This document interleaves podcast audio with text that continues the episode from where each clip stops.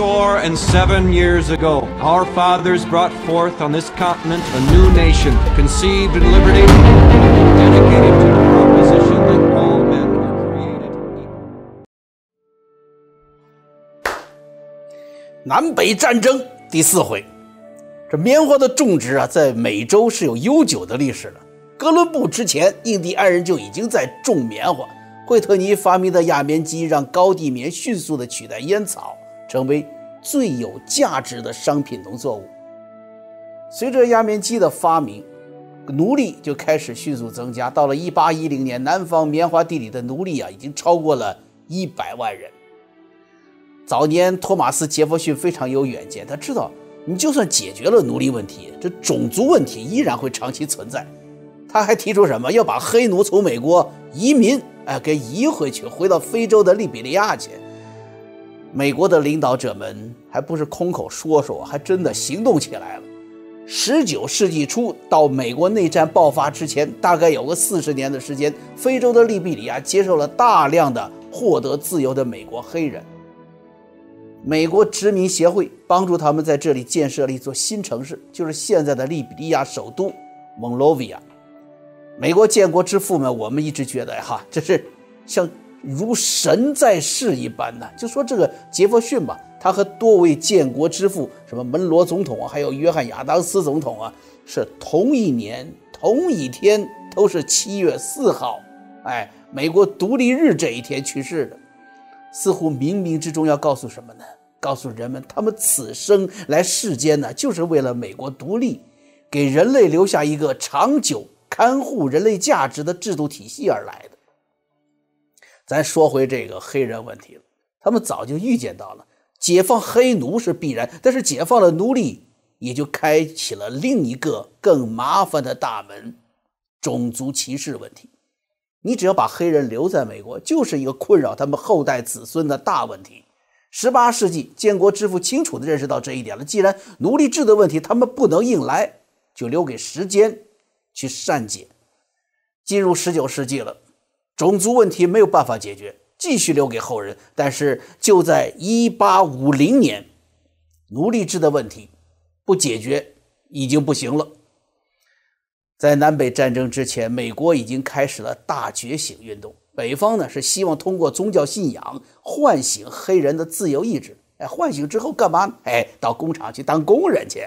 这南方的奴隶主是希望呢，让不道德的奴隶制显得嘿 不那么不道德。哎，你留在地里干活，哎，这人活着为了啥嘛？你想嘛，白人有的，我我我都给你不就行了吗？你就别离开我的种植园了嘛。于是开始给奴隶啊提供教育、提供医疗啊，甚至允许黑人组建教堂聚会、做弥撒。不过你知道这个正规的基督教，特别是。英国公理会这教派啊，非常注重牧师的素质培训。你要会拉丁文的，哎，你还要通过希伯来文的考试。所以黑人牧师除了少数有机缘后正统训练之外啊，并且通过教会考试的，这一般来说呢，这个好多牧师这个弥撒都做不全。哎，但是黑人牧师有黑人牧师的办法呀，黑人唱歌有天赋。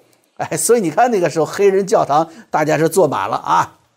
这牧师呢就先念上几句啊，这个这这个慢慢的就念不下去了。台下的呢也渐渐的听不太懂了啊。这个啊，好吧，我们唱歌吧。台下耶。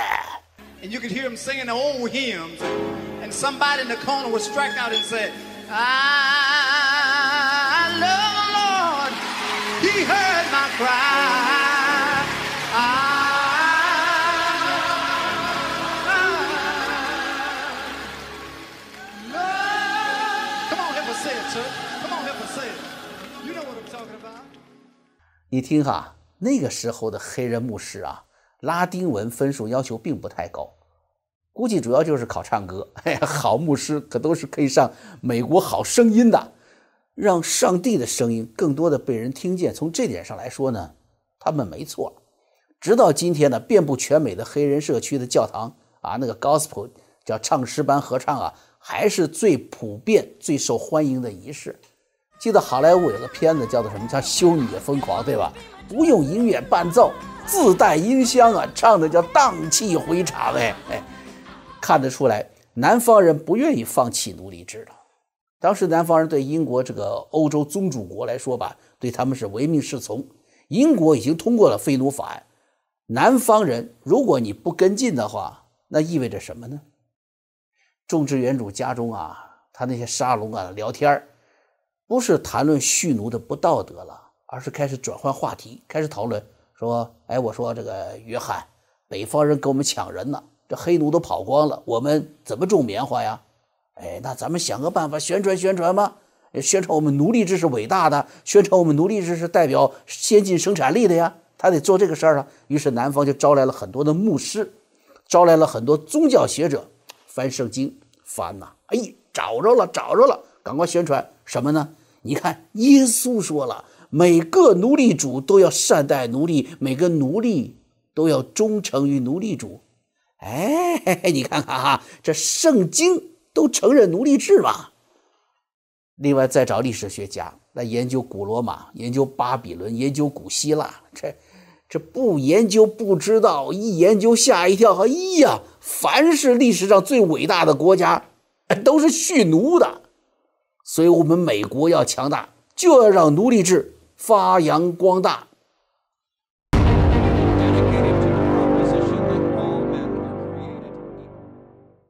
不但他们呢，这艺术家也出来了。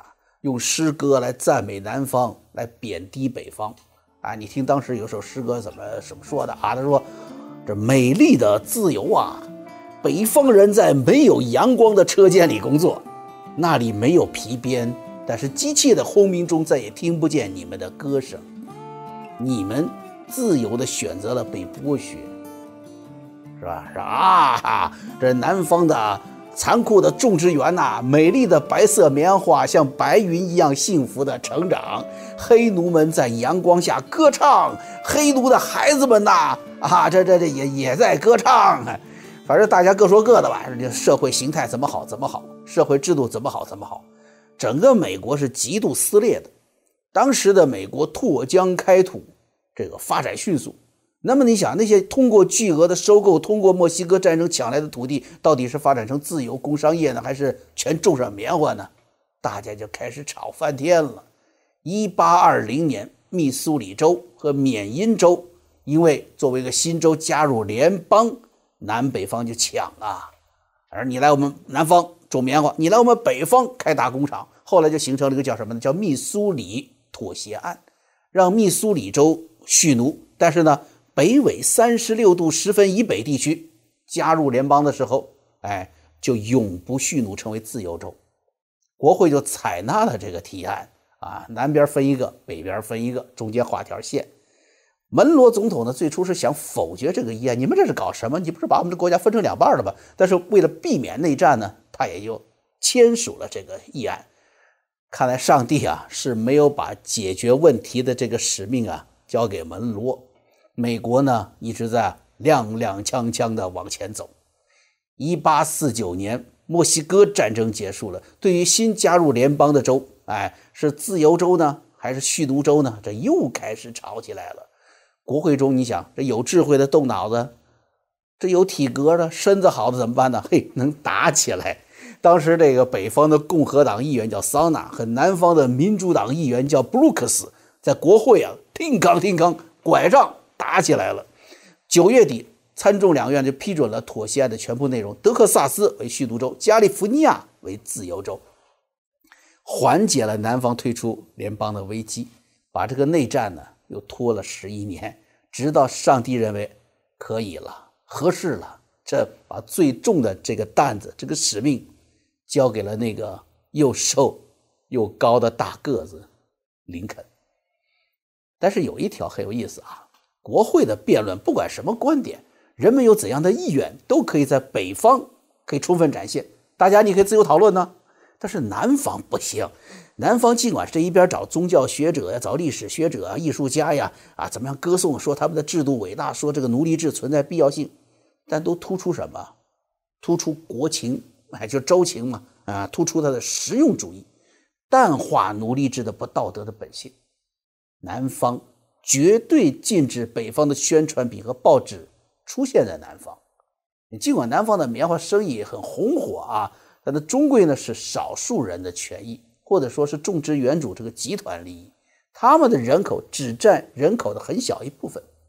你说北方的工人苦不苦？他也苦。资本主义初期阶段嘛，啊，他也受剥削，工时也很长，但他们是自个儿选择到工厂去上班的。你说奴隶制再好，你问过他们吗？我们刚才说的黑人上教堂，在很多州其实也是禁止的，因为奴隶主怕黑人聚在一起商量怎么逃跑。他们诗歌中这个赞美阳光下的黑奴，实际上啊，要求男奴每天摘八十磅的棉花，女奴摘七十磅棉花。棉花地旁边田埂上就放着一个磅秤，磅秤旁边放着一把鞭子。那鞭子可不是我们现在看的，说老师用那个教鞭抽手心的，就这样的教鞭呐，嘿嘿，不敢用啊。那个时候的鞭子三米长，剑麻戳的。呃，高级点的皮革的，你想这奴隶主抽自己的马都不舍得用鞭子抽啊，用鞭子把后面的把戳，但他抽奴隶呢，那是玩狠的呀。棉花少摘一磅就是一鞭子，一鞭子下去皮开肉绽。这里让大家听一首歌，奴隶制真的像南方人你歌颂的那样吗？你听这首歌就清楚了。这首歌的名字叫做。奇怪的果实，什么意思呢？当时南方啊，比喻在树上吊的要受死刑、受私刑的黑人的尸体啊，就像树上结的果实，或者叫做结了一种奇怪的果实。美国著名的爵士歌手 Billie Holiday 就把这首歌啊给唱红了，歌词特别凄惨，说南方的树上结着奇怪的果实，流淌的血。粘在树叶上，流入树根儿，黑色的尸体在南风中摇摆，奇怪的果实挂在白杨树上。Southern trees bearing strange fruit.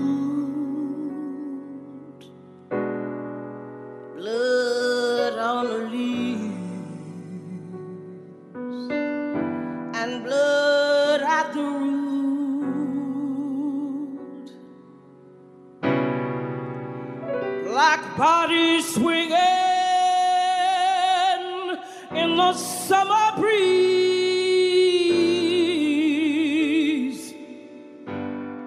Strange fruit，一首奇异的果实，凄惨无比，是对那个在奴隶生命被随意剥夺的时代的真实写照。美国著名的爵士歌手 Billie Holiday 呢，唱这首歌。十九世纪初，伴着大觉醒运动，很多的黑奴开始接受自由思想，开始思考：我怎么当奴隶的？过去嘛，要问你为什么当奴隶，回答很简单，因为我爸爸就是奴隶。现在好了，接受北方自由思想，我生来就应该是有生命权、有自由权利的，不受恐惧的权利。对于南方奴隶主的美好，奴隶主的宣传，制度优越呀，制度自信呐，对这种宣传，黑人们开始。撒丫子跑了，哎，对我跟你说，用脚投票，一个自己的人民不断的跑出去的国度，还有什么制度自信，有什么优越呢？您就省省别吹了啊！